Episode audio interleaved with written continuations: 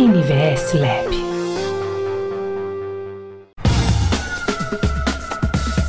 Urban Studies.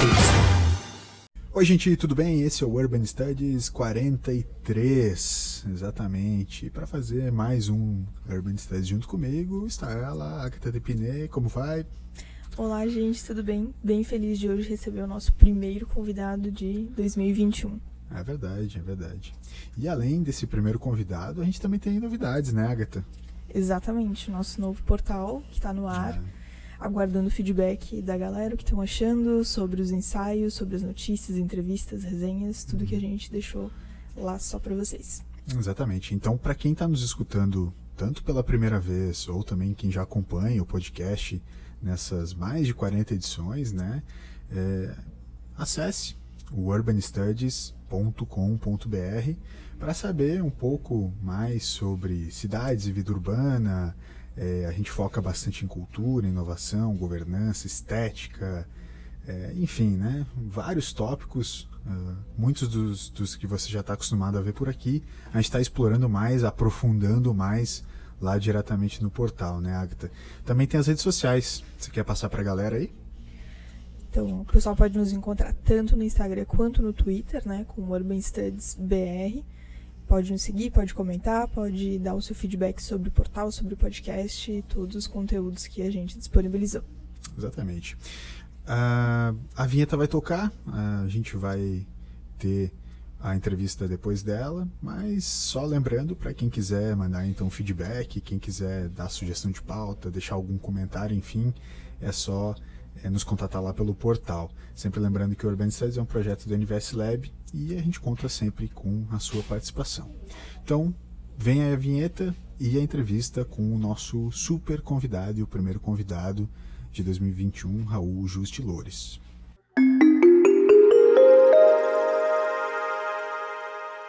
Nosso primeiro convidado de 2021 é uma das vozes mais fortes na discussão sobre urbanismo e arquitetura do Brasil redator-chefe da Veja São Paulo, host do podcast SP Sonho e autor do livro São Paulo nas Alturas. Raul Justilores foi correspondente em Pequim, Nova York, Washington, Buenos Aires e hoje está aqui com a gente. Raul, boa tarde e seja muito bem-vindo ao Urban Studies. Muito obrigado, é um prazer falar desse assunto com vocês, Lucas, Agatha, e, e tentar inspirar mais gente a se entusiasmar com esse tema das cidades. Sim. E Raul, para começar esse papo, né, sabendo da, da tua experiência, todos os itens ali que o Lucas pontuou, né, inclusive teu trabalho como jornali na né, parte de jornalismo, como escritor, também formador de opinião, conta pra gente como é que começou essa tua paixão por urbanismo, por arquitetura, pelas cidades, como é que começou esse teu interesse pela área? Olha, eu sempre gostei de caminhar muito e na minha cidade natal, Santos, que é uma cidade plana, compacta, densa, de praia, né? E uhum. talvez uma das, um dos últimos balneários do Brasil com grande arquitetura. Era quando Sim. literalmente a verticalização e o turismo em massa ainda uhum. contratavam e buscavam bons arquitetos para fazer esses prédios, para fazer uma cidade agradável que tem verde, que tem jardins na praia, que tem comércio no térreo, que não é carro dependente. Então, uhum. eu acho que a vida como pedestre te faz admirar muito mais a cidade de arquitetura e, ao mesmo tempo, padecer os seus defeitos, os seus problemas. E quanto uhum. mais eu morei no exterior, né, eu passei quase metade da minha vida adulta morando fora como correspondente, mais eu uhum. percebia como as cidades brasileiras, no geral, estavam ficando muito para trás nessa grande guinada urbana dos últimos 30, 40 anos. Né? Várias uhum. cidades decadentes ou em crise pelo mundo deram a volta por cima e as nossas continuavam aí numa longa ladeira descendente. Então, uhum. me sentia obrigado, apesar que, como jornalista, eu tinha que escrever sobre política e economia, eu me sentia obrigado a contar o que estava acontecendo em Seul, em Tóquio, em Singapura, em Chicago, em Portland, em Washington DC, em Nova York, em Buenos Aires, porque é muito importante você perceber que hoje em dia as cidades, Florianópolis, Porto Alegre, Curitiba, São Paulo, Rio, nós competimos com grandes uhum. cidades mundo afora para uhum. ser sede de empresas, por turistas, para sediar congressos e eventos e até para atrair talentos. E nós Sim. estamos muito mal na fita. Sim, sim.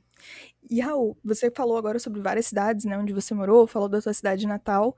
E aí hoje você vive em São Paulo e a gente percebe que tem essa paixão, né, inclusive que acabou originando o São Paulo nas alturas. E você escreve no livro justamente sobre um período bastante específico, né, da história de São Paulo.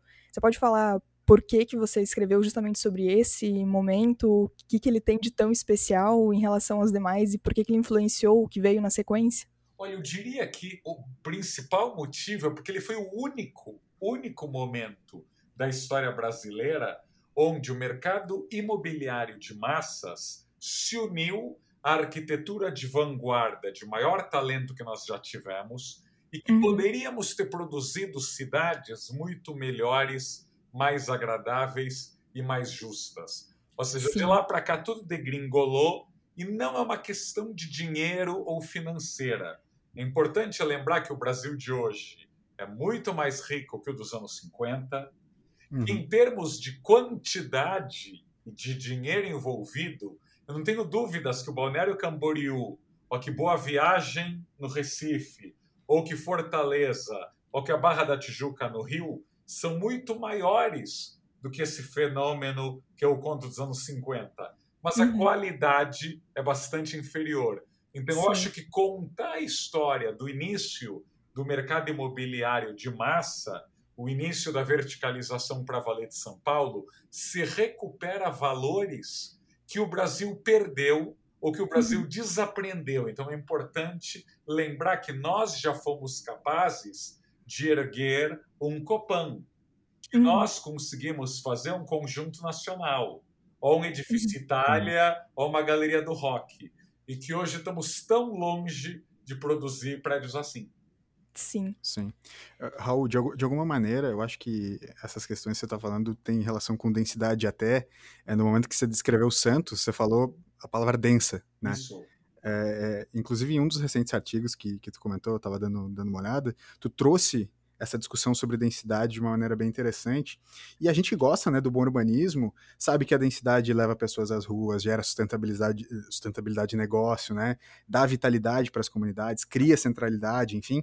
E lá você aponta que, por exemplo, é, tem alguns bairros paulistas, grandes bairros paulistas, que têm até três vezes menos densidades do que vários bairros famosos de Nova York, Barcelona, enfim, né? É, e a gente tem se deparado, então, se São Paulo, que é uma cidade extremamente populosa, tem dificuldade para criar essa densidade, imagina essas, as outras cidades brasileiras, né, que, que também não estão levando em consideração nos seus planos diretores é, essa questão saudável da densidade. Como que a gente pode fazer com que essa, esse debate de uma densidade saudável venha mais à tona, sabendo que ela pode ajudar tanto as cidades? Olha, um exemplo importante desse texto que você mencionou, que eu escrevi na Veja São Paulo, é que a Recoleta, em Buenos Aires, onde eu morei três anos, tem uma densidade de quatro vezes o número de habitantes por quilômetro quadrado de Moema e de Itaim. Uhum. Moema e Itaim, que são super verticalizados, mas que são paliteiros, né, não muito populosos, têm Sim. uma densidade de que é um quarto da Recoleta que tem uhum. prédios em média de 11 andares, mas que sabem otimizar melhor aquela área central e que tem uhum. vida de rua e que são estímulo justamente para que as pessoas saiam de casa a pé e tenham a sua vida resolvida a pé ou de bicicleta. Algo que as cidades brasileiras, infelizmente, criam mil obstáculos se você quiser sair da tua casa em pé. Agora, para isso, a gente precisa reconciliar a legislação. Uh, e eu acho que aí os arquitetos têm uma enorme responsabilidade. Se a gente pegar o IAB aqui de São Paulo, praticamente todos os votos recentes, tanto em órgãos de tombamento quanto em órgãos municipais, você vê o representante do IAB votando contra projetos de habitação, seja de mercado, seja de habitação social, em áreas centrais. Uhum. E vem desculpas que lembram asso associações ultraconservadores de bairros que só uhum. defendem uhum. status quo de áreas ricas, privilegiadas, que não querem mais moradores porque não querem mais trânsito. seja, eles querem empurrar o trânsito para onde não tem infraestrutura ou para onde é longe dos empregos. Então, para mim, é muito decepcionante ver arquitetos que se autodenominam progressistas ficarem defendendo parque para rico, praça para rico, tombamento uhum. para rico, vamos empurrar os perrengues para as periferias. Porque uhum. se você for ouvir as elites brasileiras, sejam elites de esquerda ou de direita, elas não querem feira livre na sua rua. Elas não uhum. querem estação de metrô, nem corredor de ônibus. Elas não querem mais prédios, ou mais vizinhos, ou shows, ou estádios. Ou seja, alguém que não tenha poder de lobby, alguém que não tenha grandes contatos da prefeitura, que se vire e que tenha esse tipo de dor de cabeça. Então, uhum. ainda que na faculdade, espero, as, os alunos aprendam sobre o Copan, a gente uhum. sabe que os arquitetos que criam leis hoje em dia não é, permitiriam que um novo Copan fosse construído. Já tem que uhum. lembrar que o Copan do Niemeyer tem um terreno de 6 mil metros quadrados e tem 120 mil metros quadrados de área construída ali. Ou seja, um uhum. coeficiente de aproveitamento de 20 vezes o tamanho do terreno. Mas eu acho que muitos arquitetos estão numa cruzada maior anticapitalista, anti-mercado imobiliário, do que pró-urbanismo, pró-cidades. Uhum. Então, eu acho que a ideologia acaba prejudicando as cidades, porque muitos deles ainda estão com o urbanismo do Lúcio Costa na cabeça, devem achar que o plano piloto de Brasília ou que o plano da Barra da Tijuca são o máximo algo que eu discordo enormemente. Sim. E Raul, é, esse ponto que você trouxe agora, né, desses supostos defensores de bairros, enfim, desse movimento, né, do não em meu quintal, você falou bastante da questão do, do papel, na verdade, dos arquitetos, né? Mas também a gente vê esse movimento, assim, muito das pessoas, né? Principalmente das pessoas impulsionando. Como é que você vê esse fenômeno? Você acha que vai ter mais desdobra desdobramentos na cidade? Até porque a gente tem visto que esse fenômeno, apesar de não ser recente, recentemente ele tem ganhado mais força, né? Especialmente aí em São Paulo. Como é que você vê esses desdobramentos? É que eu acho que as redes sociais empoderaram o comportamento de turba, né? Uhum. De matilha. Então, uhum. um vereador ou um prefeito morrem de medo se 500 moradores de, uma, de um bairro rico se juntarem contra um empreendimento imobiliário e exigirem que aquele terreno seja um desapropriado pela prefeitura, dois vire um equipamento para valorizar essa área que já é privilegiada, o prefeito e o vereador acatam. Eles não têm coragem de ir contra. Uhum. Então, esses movimentos que eu digo né, são privilegiados querendo um naco ainda maior dos impostos. Né? Um caso aqui em São Paulo, né, o bairro do Alto da Boa Vista, um bairro de casas, muitas delas com piscinas, renda per capita altíssima, muito, muito verde, e que se juntou e que exige que um imóvel aí comprado por uma incorporadora que ia fazer um condomínio lá horizontal de casas, eles querem que esse terreno seja desapropriado e vire um parque. Um parque onde uhum. não falta verde e um parque onde a população rica, se quer tanto um parque, eu sugeriria que eles se cotizassem. Façam uma uhum. vaquinha, corram atrás de patrocinadores privados e criem o parque no seu quintal. Agora, obrigar a prefeitura de uma cidade onde dois terços do município de São Paulo tem quase nenhum verde, uhum. ou áreas muito pobres e precárias, e a gente vai criar mais um parque numa área rica, é uma vergonha. Agora, uhum. de novo, você vê representante do IAB de São Paulo votando a favor dessa desapropriação, que vai custar uma fortuna para os cofres públicos, para, uhum. de novo, agradar a qualidade de vida de quem já é privilegiado. Uhum. Então, no uhum. Brasil, o que a gente faz é defender os já privilegiados. É quem mora na Rua Augusta, é quem mora nos Jardins, no Paquembu, é quem mora em Ipanema e Leblon. Essas pessoas têm toda a defesa do mundo. Né? Uhum. Então, a gente tem um estádio público em São Paulo, como o do Paquembu, que não pode ter show, não pode ter futebol, não pode ter evento à noite. Sendo que o estádio é anterior a 99% das casas que foram lá construídas. Uhum. foram Sim. morar do lado de um estádio, mas não É. querem que esse estádio seja usado. Querem Uhum. que seja um quintal da casa deles. Em bairros onde esse poder de lobby é menor, onde talvez não tenha tanto desembargador morando, aí não tem esse freio. Então, o Uhum. Allianz Arena do Palmeiras é o estádio que tem mais shows do Brasil inteiro, e eu não vejo assim um suicídio coletivo em Perdizes ou Pompeia das pessoas que moram perto do estádio. Porque Uhum. muitas, aliás, estão morando ali por perto porque é uma área que se valorizou Uhum. né? É uma área que está melhor. Agora, no Pacaembu, a gente tem um estádio aí quase inutilizado. Agora, o Sim. meu medo é que mais áreas da cidade sejam inutilizadas, porque tem muita gente que quer ter o privilégio de morar numa metrópole, com todos os serviços que uma metrópole proporciona, mas que querem o sossego e a tranquilidade de um condomínio fechado no interior.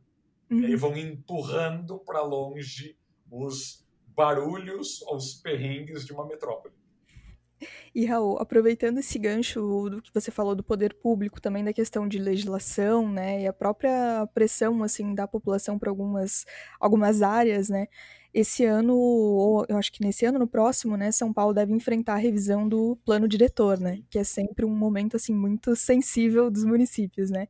Você tem uma boa expectativa em relação a isso? Você acha que a perspectiva é uma, é uma boa perspectiva?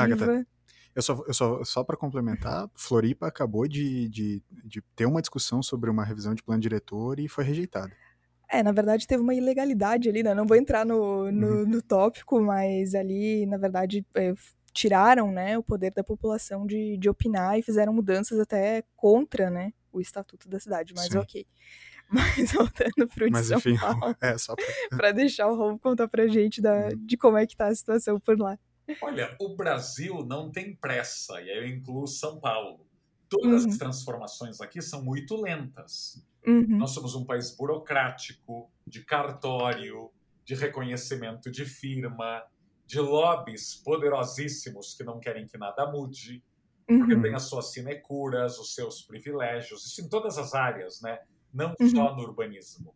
uhum, Então, os planos diretores têm avançado, sim, têm melhorado, sim, agora muito, muito pouco. E o problema é que nós somos muito complacentes. Então, o plano diretor de 2014, quando foi aprovado, eu lembro a batalha de confetes entre os que aprovaram o plano diretor, chamando o melhor plano do mundo.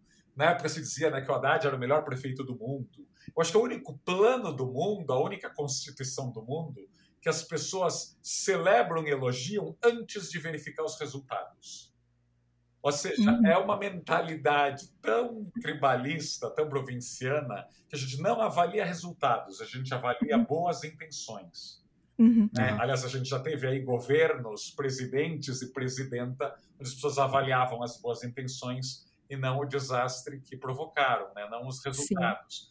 Então, o plano diretor de São Paulo, o último, tem coisas muito boas, né? incentivar a fachada ativa, incentivar o uso misto, ah, tem coisas ruins, né? ao você colocar o- a possibilidade de se adensar apenas em eixos de transportes, e a gente tem que lembrar que os eixos de transportes em São Paulo fazem uma porcentagem mínima do território de São Paulo, e há áreas de eixos de transportes que estão longe de tudo.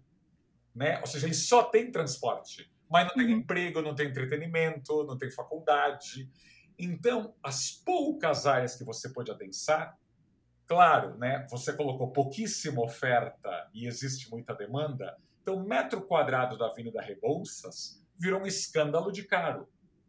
O metro quadrado da Melo Alves ou da Consolação, ou o metro quadrado desses poucos lugares né, ao, ao redor da estação de metrô Vila Madalena, ou da estação Sumaré, então, ou da, ou da Rua dos Pinheiros, esse preço, então, é irônico. Um plano diretor autodenominado progressista tem encarecido mais ainda algumas poucas áreas. E aí ele limitou né, o que eles chamam de remanso, o que é algo estranhíssimo né, como vocabulário, porque remanso, né, você imagina, sei lá, a Serra Gaúcha ou a Serra Catarinense.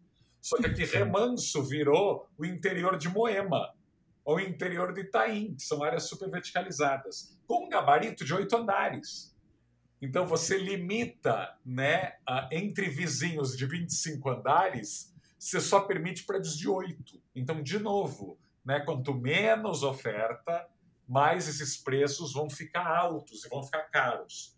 Mas, infelizmente, muitos dos arquitetos urbanistas, inclusive envolvidos aí no plano diretor, têm zero experiência de mercado imobiliário, têm zero experiência de economia e, pior, tem uma atitude um tanto demagógica. Eu vi isso na campanha do ano passado, na campanha municipal, que tinha urbanista candidato a vereador dizendo que verticalização significa piora na qualidade de vida dos bairros. Ou seja, ignorar que Higienópolis tem uma qualidade de vida imensamente superior à do Morumbi ou do Alto de Pinheiros. São uhum. bairros onde você precisa de carro para tudo. Ou seja, uhum. o planeta Higienópolis tem uma qualidade de vida muito maior. Você consegue Sim. ir a pé, tem calçadas super arborizadas, tem comércio de rua, é um lugar seguro, enquanto tem outros bairros aí de São Paulo que resta quem mora construir muro em cima de muro, em cima de arame farpado e andar de carro para tudo. Então esse populismo de alguns arquitetos e urbanistas tem que ser escancarado. Porque não adianta passar o ano inteiro reclamando de mil coisas, mas quando tem a chance de mudar, né, a sua cruzada aí antimercado acaba criando leis que na prática espraiam a cidade. Ou seja, a gente não consegue emular o modelo Barcelona, o modelo Nova York, e ficamos criando um mini Los Angeles no país inteiro. Aliás, o país uhum. inteiro continua com esse crescimento, não só no mercado, mas também no Minha Casa Minha Vida, que foi cada vez mais para as margens, né, para as franjas das cidades. Uhum. Uh, Raul, até conectando com, com essas últimas descrições que, você fez e, e trazendo para uma parte até é, também estética, eu e a Agatha, a gente em geral é bastante crítico em relação a essa generalização que a arquitetura dos prédios espelhados, ou até os palitos, como tu, como tu mencionou, trouxe para os skylines, assim, né? Os skylines das cidades, em geral, são são coisas tão legais se, se absorver e, e, por vezes, eles estão todos muito iguais, né? É, eu não quero focar na pandemia, mas também por causa dela, talvez chegou a hora de, talvez, a arquitetura voltar a se reconectar mais com os espaços abertos, né? Com as ventilações, com uma ventilação mais natural, com uma linha mais orgânica, com essa permeabilidade caminhabilidade que você comentou. É, Para ti, o que, que tende a mudar na arquitetura é, pública a partir de agora? Eu acho que algumas coisas já estão acontecendo, né? Se um uhum. monte de prédios espelhados na Faria Lima vão ficar mais vazios, porque, um, né, o home office veio para ficar para uma grande uhum. parcela de empresas. Dois, uhum. é uma maneira de você diminuir custos, né? Você devolve muitos andares alugados. E três, por um bom tempo, a gente vai ter medo do ar-condicionado 24 horas, que a gente sabe que a limpeza é um tanto dúbia. Então, se uhum. você está num prédio que depende de iluminação artificial e ar-condicionado 24 horas, eu uhum. trocaria por um prédio corporativo que tenha terraços, que tenha verde, que tenha espaço uhum. ao ar livre. Aqui em São Paulo, infelizmente, a oferta ainda é muito pequena. Né? Alguns prédios das Arvos, corporativos com esse formato, aí projetados pelo Andrade Moretin, pelo Isai Weinfeld, pela, pelo Nietzsche, arquitetos, mas ainda muito pouco. Né? A maioria dos nossos prédios ainda são de escritórios de segunda ou terceira categoria dos Estados Unidos, que foram pensados para o subúrbio americano. Uhum. Então, se você caminha, aliás, não, ninguém caminha, mas se você sobrevoa a Faria Lima, ou a Berrine, ou a Marginal Pinheiros, você vai ver que são prédios pensados para quem chega de carro. Uhum. Porque a ideia é do subúrbio americano. Então, uhum. a entrada do prédio é um entra e sai de carros e é uma fila indiana, normalmente num canto, que é onde os pobres funcionários que saem a pé para almoçar a quarteirões dali, porque esses prédios não têm nem restaurante no térreo, então o uhum. pedestre aprende o seu lugar como cidadão de terceira classe. Uhum. Então, o nosso mercado de prédios corporativos, até os chamados inteligentes, Uhum. Inteligência não tem nada, né? até porque eles fomentam aí o uso do transporte individual, esse setor vai sofrer e tomara a gente volte a estudar prédios sejam menos dependentes de ar-condicionado, de iluminação artificial, que a gente ressuscite de alguma maneira tobogós, brises, terraços verde. Algo que, por exemplo, Singapura, né, que tem a temperatura média de Cuiabá e a umidade de Manaus, Singapura é uma grande cidade aí de business.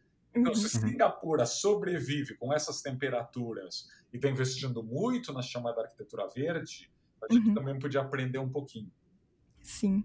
E Raul, aproveitando esse gancho, você comentou sobre ali a questão dessa influência, né, dos subúrbios, dessa influência também de, de cidades e de espaços totalmente dependentes dos carros, né? É, recentemente a gente teve a questão da Vila XP, né, que é mega isolada, e a gente também tem outros exemplos, né, de grandes empresas de tecnologia que estão construindo espaços assim afastados, né, e que também acabam afastando, claro, as pessoas. Eu vi que você até escreveu sobre o Porto Digital, que na verdade é um caso, pelo menos nesse aspecto, de sucesso, porque ajudou a questão da empregabilidade, capital humano, vitalidade urbana, também a questão de, de patrimônio, né?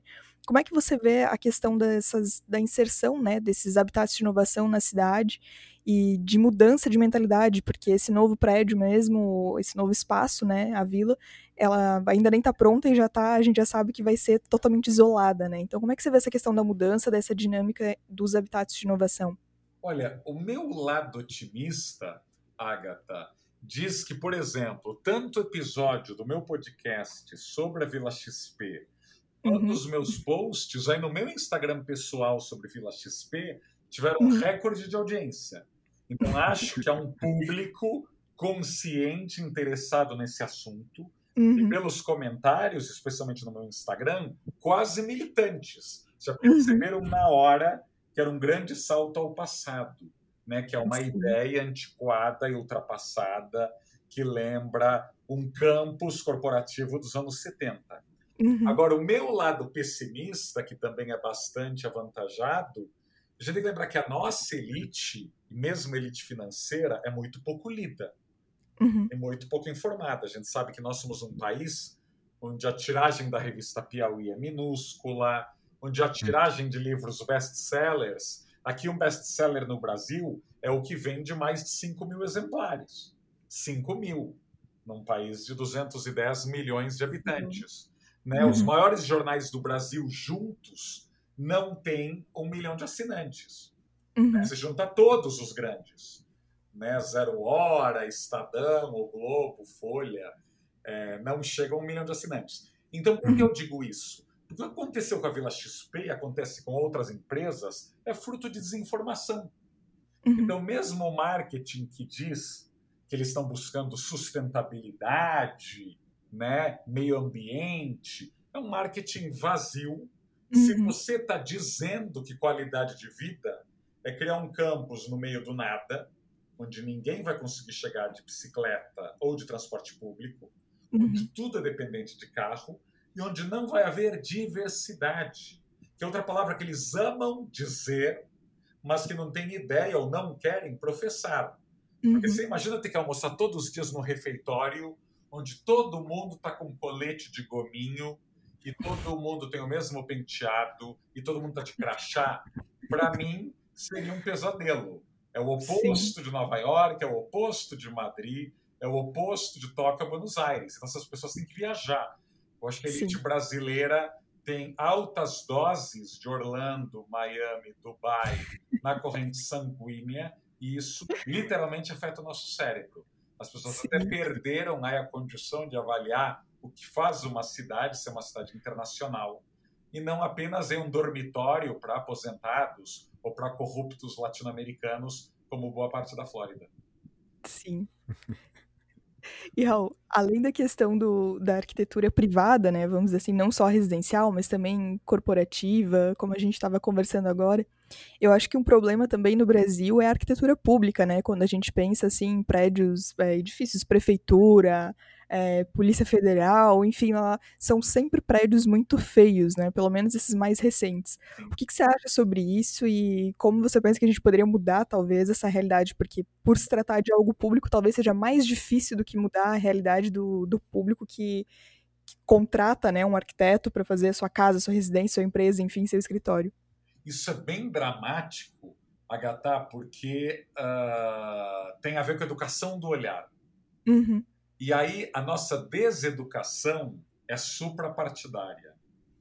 Então não é só o empresário, o incorporador que faz dezenas de prédios iguais de quinta categoria que morre de orgulho deles, uhum. o banqueiro que quer fazer um campus cafona no interior e diz que aquilo é sustentável. Os nossos uhum. políticos de esquerda, direita, centro, centrão, alternativos, não têm ideia do que uhum. seja arquitetura, nem uhum. urbanismo. A Sim. gente tem que lembrar que quando o Rio de Janeiro estava entupido de dinheiro público, seja governo federal, seja BNDES, Banco do Brasil, Caixa, né, tinha aquela união, né, Lula, Dilma, Sérgio Cabral e Eduardo Paes. O Museu do Amanhã, a gente foi chamar o Santiago Calatrava.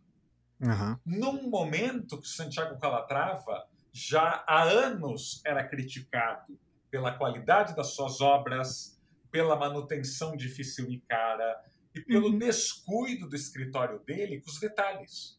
Uhum. Ou seja, nós contratamos o Calatrava quando ele já era processado na Espanha, na Itália, na França, quando a estação dele, perto em Nova York, já era uma dor de cabeça total.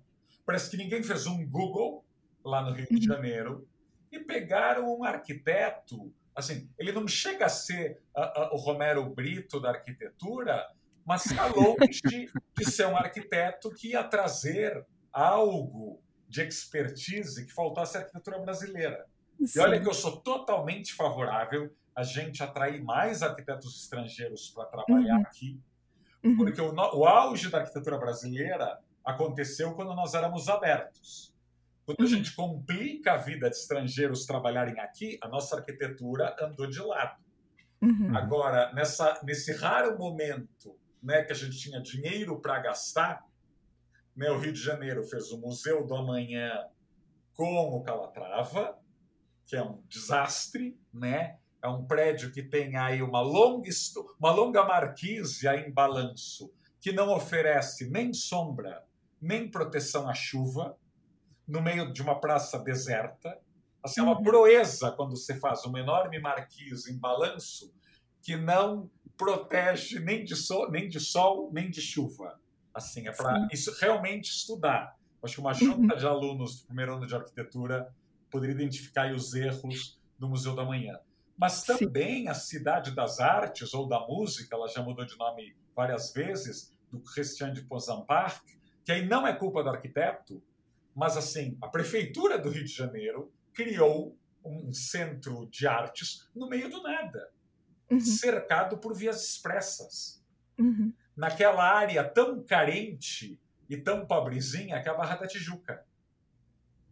A gente tem que lembrar que os estádios da Copa e da Olimpíada foram feitos sem concursos de arquitetura, na maioria das vezes com consultores alemães, e que não tinham a menor preocupação com o entorno. Né? Uhum. Até hoje a gente espera que algo aconteça ao redor de Itaquerão. Uhum. É meio surpreendente que Itaquerão nasceu de uma vontade do Lula dar um estádio para o Corinthians, né? a Odebrecht se apressou em construir, mas que não tem nada ao redor.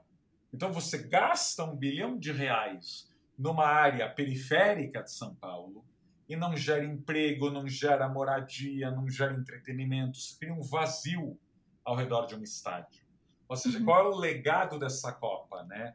Cuiabá até hoje, né, não só o monotrilho não ficou pronto, mas as próprias áreas que abrigariam restaurantes e bares do lado do estádio, elas não ficaram prontas para a Copa.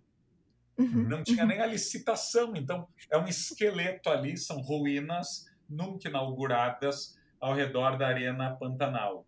Então, uh, há educação do olhar, mas também há essa pergunta: o que é que o político quer como cidade?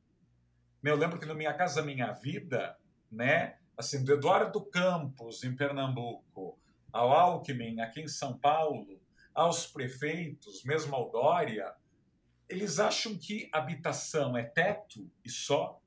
Você uhum. não cria bairro, você não cria cidade. É. Né? Você googla uhum. Minha Casa Minha Vida, você vai ver horrores. Uhum. Que lembram o pior do BNH, que lembram o pior de Cidade de Deus. Né? Uhum. Mesmo Cidade de Tiradentes, em São Paulo, começou a ser construída nos anos 70. 50 uhum. anos depois, a gente não aprendeu que esses grandes conjuntos, longe de tudo, são um desastre, né? Fazem com que o pobre passe anos pagando, né, mensalidades por um investimento que não se valoriza. E que o sonho ali da grande maioria é fugir quando puder, né? É um bem que não se valoriza e que é longe de tudo. E eu também não gostaria de morar a três horas do primeiro emprego, né, por perto. Então, Sim. acho que é sério, ou seja, as nossas cidades são muito feias, mas eu acho que aí é uma responsabilidade compartilhada. Uhum. Nós não temos repertório. Essa classe uhum. alta paulistana, a classe alta recifense, mora em prédios horríveis. Uhum. Elas podem gastar muito no sofá, na cortina, contratam decoradores caríssimos, mas moram em prédios que causariam gargalhadas em pessoas mais ou menos sofisticadas, europeias, asiáticas ou norte-americanas, gargalhadas. Tipo, pergunta, nossa, você está aqui por decisão própria? Te obrigaram a morar nesse castelinho pastiche, né? Sim. Raul, para fechar, eu acho que, considerando tudo que você comentou, né, que pegou aí vários atores do espaço urbano, né, pegou cidadão, pegou arquiteto, pegou gestor, pegou político, é, uma pergunta, né, a gente entrou agora num ano de mudança nas cidades, a gente teve o resultado aí das eleições e temos novos gestores, alguns gestores retornam, enfim, mas qual seriam as dicas, assim, quais seriam as dicas que tu poderia dar, o que, que você espera, né, para esse novo cenário, como você acha que as coisas poderiam ser transformadas, até pela, por essa questão de que a gente ainda tem uma, um lapso, né, ainda falta esse repertório, falta uma melhor forma de olhar, né, a questão estética na cidade, entre, o, entre outros itens, né. Então, o que, que você poderia dizer nesse sentido, quais seriam as dicas? Olha, dicas pequenas e práticas. Gestor municipal, caminhe obrigue-se a caminhar, seja no fim de semana, seja na agenda normal de segunda a sexta. Você vai descobrir uma cidade que você não conheceria só de carro ou pior, só de helicóptero. Então uhum. caminhe, isso é obrigatório. Segundo, se você tem na tua equipe ou uma secretaria de relações internacionais ou alguém que fala inglês ou fala espanhol, obrigue essa pessoa a fazer relatórios a compartilhar sites e aplicativos e fotos e imagens com as equipes. Uhum. É muito comum que uh, uh, você vê missões de brasileiros no exterior visitando grandes iniciativas. Eles adoram, almoçam bem, jantam bem, postam muita coisa no Instagram, voltam e essa informação fica com eles. Uhum. Você não forma, né? Lembra muito o, o Ciências Sem Fronteiras, né? Uhum. Você volta de uma experiência no exterior que foi ótima para você, pessoa física, mas você não muda nada o cenário do teu entorno. Então a gente uhum. precisa fazer com que a informação passeie, que mais e mais técnicos das prefeituras saibam, né, conheçam experiências de sucesso ao redor do mundo. Eu acho que uhum. toda cidade deveria identificar o que ela tem de especial, o que ela tem de charme e o que ela tem de ocioso. É a margem de um rio que está ociosa? É um antigo distrito industrial? É um antigo porto? São armazéns? É uma área turística ainda pouco aproveitada? E aí vale estudar que Guayaquil, no Equador, fez, o que Buenos Aires fez, o que Santiago fez ao redor do seu rio Mapocho, ou Puerto Madeiro e Palermo, principalmente Palermo, em Buenos Aires, uh, o que Madrid fez no bairro de las Letras, ou na M30, ou no Matadeiro, né, que é o abatedouro lá de Madrid, que é um hum. polo aí de economia criativa e de cultura e de tecnologia. Ou seja, exemplos não faltam. O que eu acho é que nós demoramos demais para aprender. eu lembro que nos anos 90, né, quando Medellín e Bogotá começaram aí seus milagres urbanos. Graças a um punhado de prefeitos muito Sim. iluminados e muito corajosos, né, como Antanas Mocos, como Sergio Fajardo, como Uhum. Enrique Peñalosa. Dez anos depois, 15 anos depois, os arquitetos brasileiros não conheciam essas experiências. Uhum. Os prefeitos, então, menos ainda. A Uhum. gente começou a falar de Medellín e Bogotá na década passada. É. Ou seja, Bogotá é daqui do lado. Uhum. Então, isso é, ou seja, o que comprova, aliás, de novo, que a nossa elite lê muito pouco. Porque Uhum. bastava ler o New York Times, ou El País, ou Economist, já nos anos 90 eles falavam de Uhum. Bogotá e Medellín, né? ou da Cidade do México. Sim. Então, de novo, a gente tem aí, para mim, o maior desafio é informação. Informação, ambição e critério. Acho que os prefeitos têm que ter pressa.